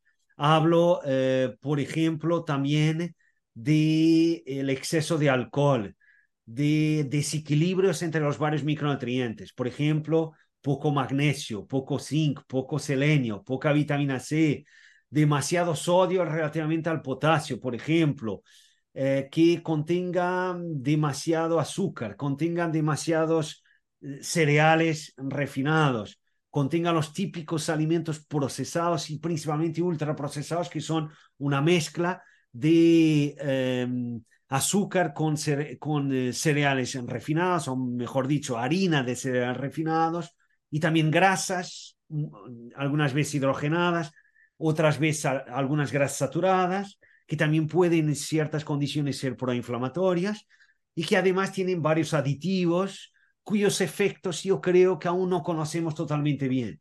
Y por otro lado tenemos también, por ejemplo, a los productos finales de la glicación avanzada, los lípidos oxidados, que son eh, sustancias que se forman cuando procesamos los alimentos o los cocinamos en condiciones de baja humedad y alta temperatura. Por ejemplo, cuando freímos alimentos. Entonces, una dieta ideal sería la dieta que te suministra todo lo que necesitas y que no contiene todo aquello, o por lo menos no lo contiene en las cantidades que pueden llevar a eso, todo aquello que te pueda agredir. Entonces, de una forma mm, general a nivel de modelo, es fácil explicarlo, que te dé todo lo que necesitas y que no contenga lo que no necesitas y que además te agride. Pero después, obviamente, a la hora de formular una dieta para un paciente y hacer recomendaciones específicas, es más complicado hacerlo, obviamente pero este es mi modelo. Entonces, esto significa que a nivel de la, de la inflamación sabemos que la típica dieta occidental, que es hipercalórica, alta en azúcar, en cereales refinados, en alcohol, tiene exceso de sal, eh, tiene ácidos grasos trans, tiene algunas grasas saturadas, también en cantidades algunas veces más altas de lo que debería tener. Tiene productos finales de la glicación avanzada, tiene lípidos oxidados, es baja en varias vitaminas y minerales, en fitoquímicos, ácidos grasos omega 3, que también pueden eh, contribuir para la resolución de la inflamación y baja en los llamados hidratos de carbono accesibles a la microbiota, puede contribuir para un estado inflamatorio crónico. Entonces, la respuesta para esto es hacer una dieta que sea todo lo contrario a esto que comenté. Sí. Em, esto em, con, la, con, la, alimentación, eh, tú empezarías por primero por quitar o primero por añadir. Es decir, quitar lo malo o añadir lo bueno primero. Pues las estrategias dicen, primero una cosa, no todo a la vez, para que sea, para, para que el, el, que empieza a cambiar su, su, alimentación pueda adherirse, ¿no? Bueno, voy a tenerlo claro. Tengo que quitar esto, venga, vamos a quitar esto. O al revés, voy, tengo que añadir sí o sí eh, estos fitoquímicos que me vienen bien. bueno, por ejemplo, cuando, cuando hablamos, para darte algunos ejemplos, si hablamos de un paciente que tiene una dieta muy alta en alimentos ultraprocesados, entonces lo primero que yo haría sería sustituir eso por eh, lo que hoy en día se llama la comida real. En España más la comida real. Entonces, esa sería mi primera intervención. Hablo de un paciente que es fumador, tiene alto estrés oxidativo y que tiene inflamación. Y que además se ha visto que tiene inflamación, tiene una proteína C reactiva, por ejemplo, alta. Yo no empezaría por, aumentarle la ingesta de ácidos omega 3, a pesar que estos tiene un papel muy importante en la disminución de marcadores de inflamación e inducen la resolución de la inflamación o ayudan a inducirla. Sin embargo, exceso de omega 3 también puede generar más estrés oxidativo. Si el paciente ya tiene estrés oxidativo aumentado, lo, que lo primero que yo haría sería aumentarle la ingesta de alimentos y de nutrientes que permitan, por un lado, producir las varias proteínas antioxidantes y que por otro sean antioxidantes directos, como vitamina C, como vitamina E, por ejemplo, antes de aumentar la ingesta de ácidos grasos omega 3. Entonces, todo va a depender de quién tengo delante, de lo que es su estilo de vida. Y además también va a depender, y aquí no te puedo, no me puedo basar en, la evidencia científica, me baso solo en la experiencia, o sea, en mi observación, que es obviamente algo que tiene, eh, que, no, no, no, tiene por qué estar correcta, porque es algo muy subjetivo, pero mi experiencia me dice que depende también mucho del grado de motivación de la persona y del tipo de personalidad que tengo delante. Entonces te doy algunos ejemplos. Yo ya he tenido a pacientes en consulta, y me estoy acordando de un señor que, que ya ha fallecido, eso fue ya hace unos años, un señor que ya era mayor cuando me buscó, que era un señor totalmente obsesionado con lo que tenía que hacer. El señor me preguntaba y me decía, pero yo no, no, no son, imagínate, cinco a siete nueces, no, son cinco, o son seis, o son siete, o son cinco y media, o son seis y media. No hay esos cinco a siete. Entonces yo tenía que decirle, son cinco nueces y media. Y él me decía, yo he comido cinco nueces y media. ¿Por qué? Porque si yo como seis y esto no funciona, la culpa es mía. Si yo como cinco y media y no funciona, la culpa es suya. Es lo que él me decía. Entonces era una persona muy obsesionada y que quería efectivamente hacerlo todo eh, de forma muy precisa. Y hay personas con esa personalidad. Entonces, personas que quieren tener todo muy preciso, quieren saber exactamente cuántos gramos, cuántos miligramos, cuántos microgramos del nutriente A, B o C entonces, para estas personas yo tengo que hacer algo completamente distinto de lo que tengo que hacer para una persona que le cuesta mucho cambiar y que nunca va a pesar alimentos. Mm, con esa, olvídate los gramos, olvídate el, el decirle tienes que ingerir X gramos de proteína, por ejemplo, en el desayuno, en la comida y en la cena. Y tienes que ingerir X gramos de este alimento porque necesitas de X miligramos de magnesio. Olvida eso. Lo que tienes que hacer es una dieta que sea lo más sencilla posible de seguir. Entonces, todo depende de quién tenemos delante mm. y eso es algo que yo creo, puedo estar equivocado, que yo creo que lo aprendes con la experiencia, con los pacientes. Son ellos que te enseñan. Te hago la, última pregunta relacionada con la, alimentación. Em, porque como em, viene el caso, como hablamos de, incluir los nutrientes necesarios, eh, hay personas que tienen sobrepeso o tienen obesidad y, están desnutridos, pueden estar desnutridos. Sí, claro que sí. Incluso existen algunos estudios demostrando que personas con obesidad tienen mayores deficiencias de algunas vitaminas, de algunos minerales. Mm. Y la propia obesidad, por ejemplo, si hablamos de vitamina D, por varios mecanismos, la propia obesidad puede favorecer la deficiencia de vitamina D, por ejemplo, así como puede favorecer la deficiencia de otros nutrientes. Y en parte porque la obesidad no es solo por eso, pero en parte porque la obesidad es una causa de inflamación y la inflamación puede comprometer el estado nutricional de vitamina A, de vitamina D, de vitamina E, de vitamina C, de zinc, de hierro, por ejemplo, de vitamina B2. Entonces, eh, el hecho de que una persona tenga obesidad y que por eso no tenga obviamente una deficiencia energética y muy probablemente también no tiene una baja ingesta de los varios macronutrientes, puede que no esté ingiriendo los, eh, los varios aminoácidos en las cantidades adecuadas. No, solo, no hablo tanto de los esenciales, pero de los condicionalmente esenciales. Por ejemplo, puede que no esté ingiriendo todos los ácidos grasos que necesite en las cantidades adecuadas y en el equilibrio adecuado. Sin embargo, yo dudo mucho que esta persona tenga un déficit de hidratos de carbono, de grasa o de proteína. Y energético claramente no lo tiene. Ahora puede tener déficit de varios micronutrientes, o sea, puede estar efectivamente desnutrida. Entonces, la desnutrición no tiene que ser solo una desnutrición energética y una desnutrición proteica, como normalmente se, se suele hablar. Em, saliendo ya de la, de la nutrición, de la dieta, en cuanto al movimiento, a la actividad física, al deporte, ¿qué es eh, lo mínimo que consideras o que eh, hay evidencia que se debería de realizar? Bueno, efectivamente el ejercicio físico tiene muchísimos efectos positivos y esto una vez más viene de nuestro pasado evolutivo, que era caracterizado por alta actividad física. Entonces, yo lo que creo es lo siguiente, antes de intentar contestar a tu pregunta, que tampoco es fácil, pero decir exactamente cuál sería la, la, dosis, digamos así, de ejercicio adecuada para todas las personas. Pero lo que, lo que yo pienso es esto. Nosotros, durante gran parte de nuestra historia evolutiva, hemos tenido bastante actividad física. Entonces, nuestra fisiología está adaptada para eso.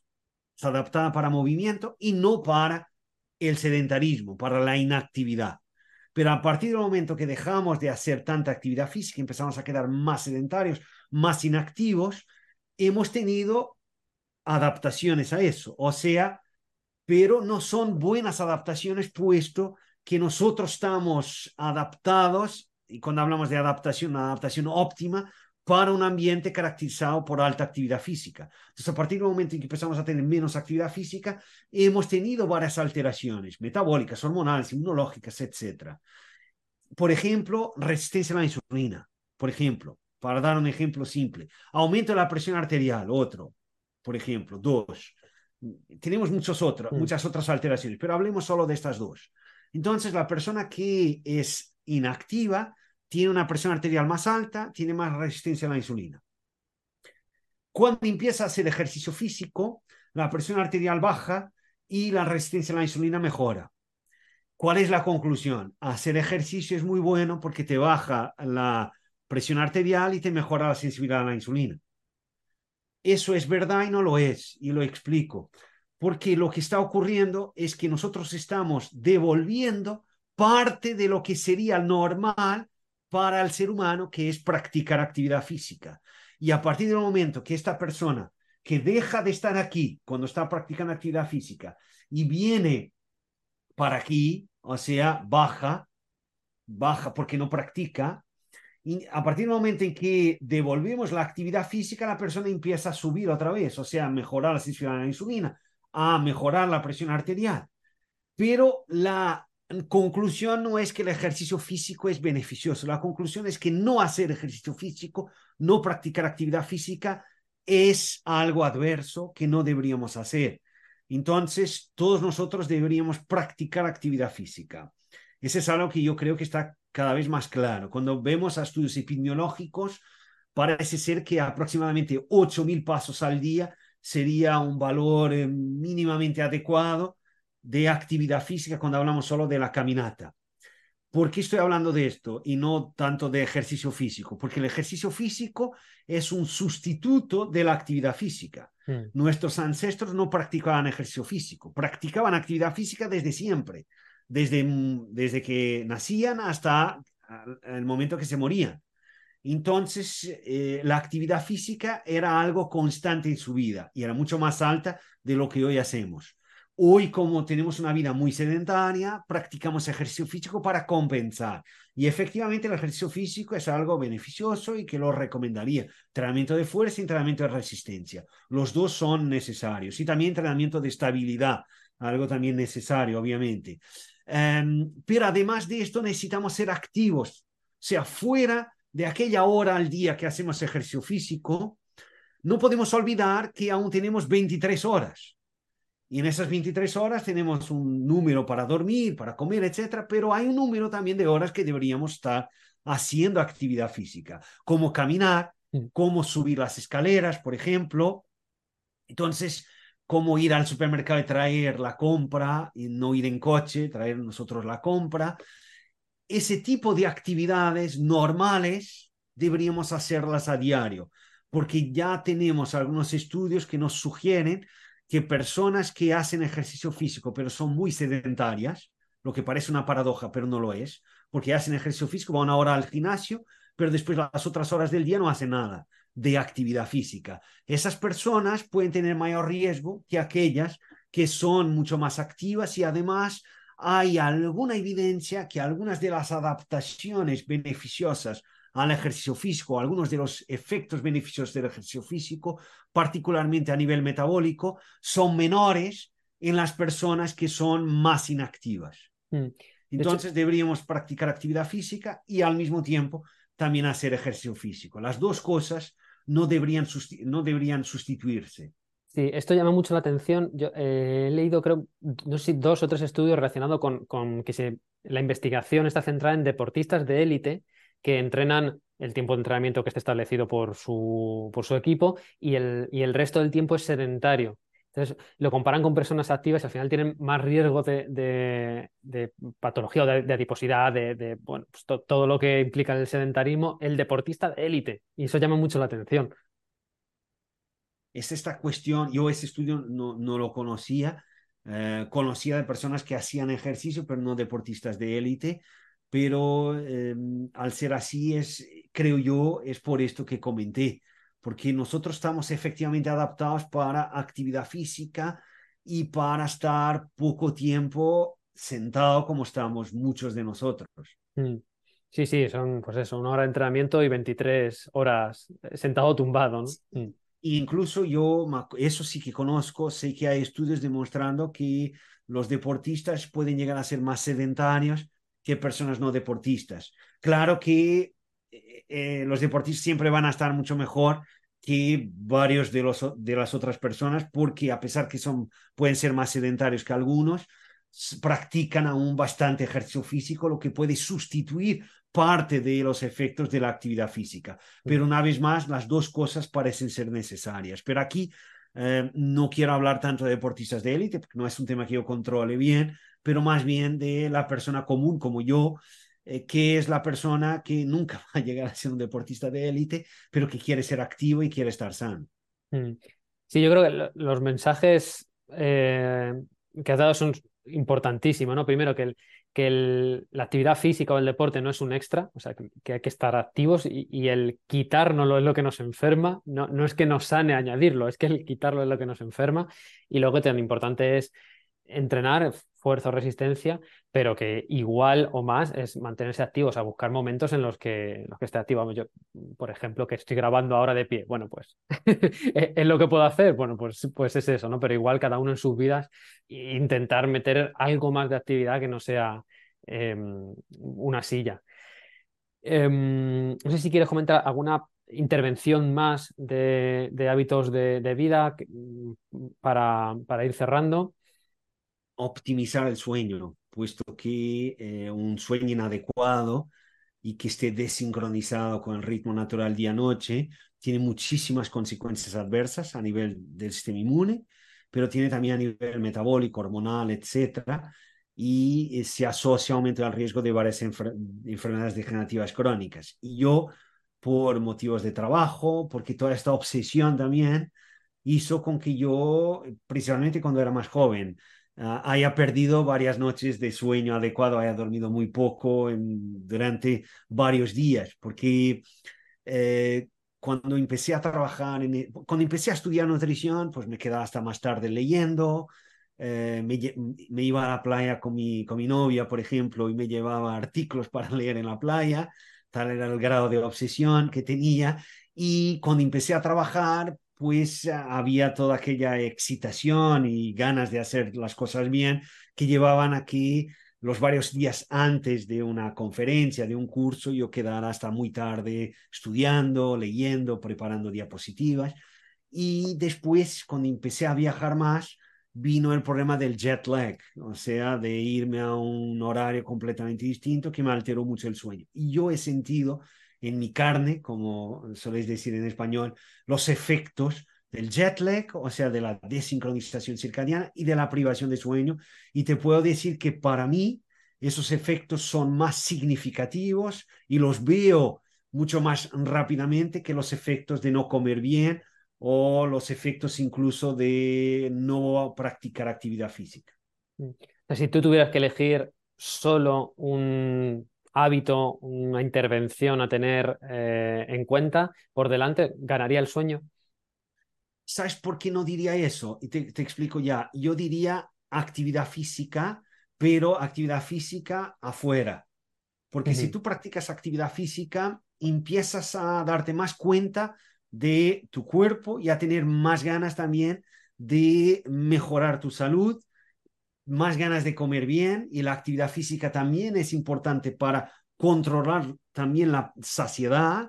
Entonces, parece una paradoja, pero no lo es. Hay estudios demostrando que determinados tipos de ejercicio físico pueden llevar a una mayor inhibición del apetito, por ejemplo.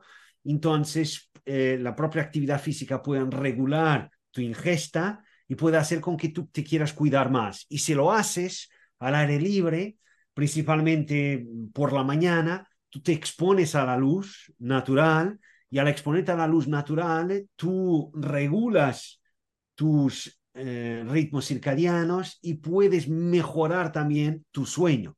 Y eso puede hacer la propia actividad física la exposición a la luz con que tengas un sueño mejor.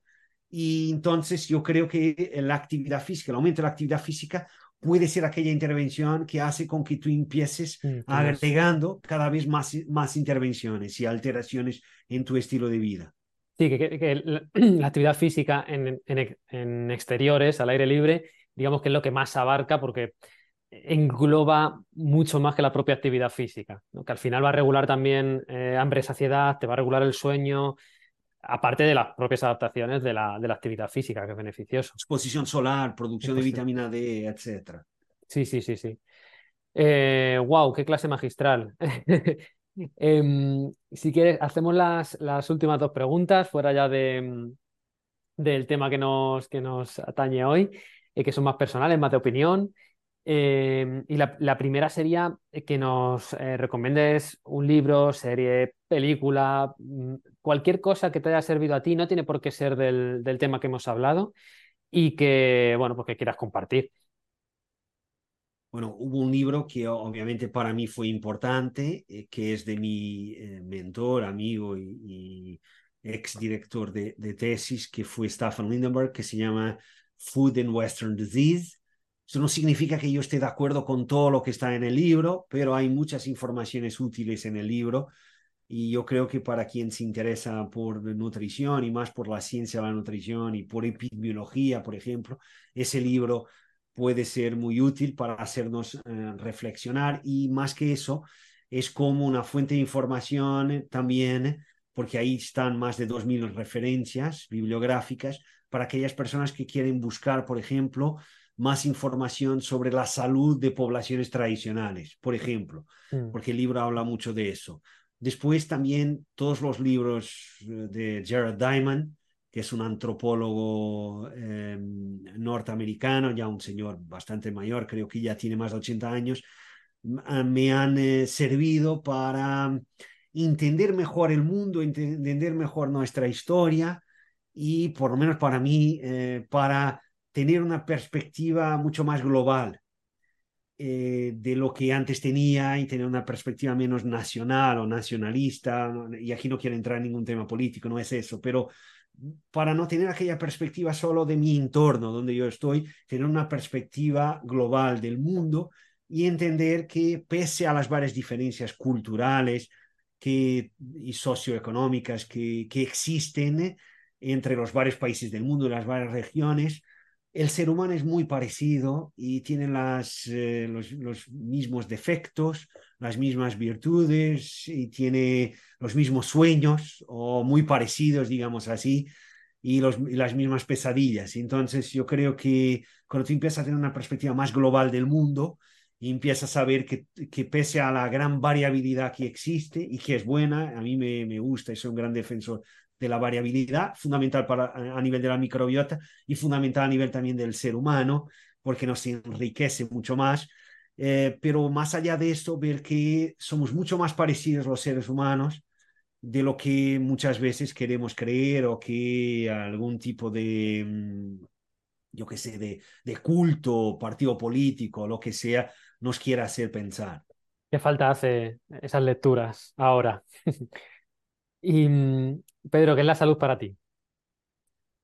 Bueno, yo creo que la salud eh, podría resumirse como el resultado de una compleja ecuación en la que intervienen varias variables.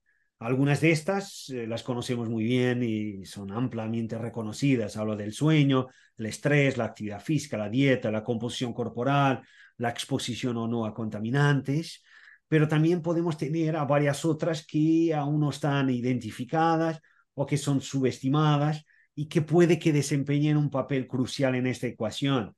Algunas de estas o la mayoría de esas quizás yo ni siquiera las conozca aún, pero tengo la mente abierta, puesto que siempre se va descubriendo algo más.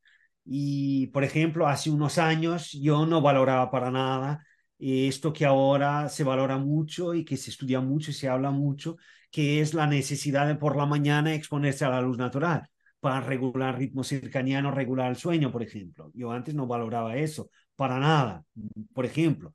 Pero a partir del momento que se empezó a estudiar, se empezó a ver que efectivamente eso era importante, muchas personas han abierto la cabeza, ok, esto es importante y voy a reconocerlo y yo también lo hice. Y creo que podrán existir varias otras variables en esta compleja ecuación que aún no conocemos o que ya conocemos pero no, la, no, no lo valoramos aún.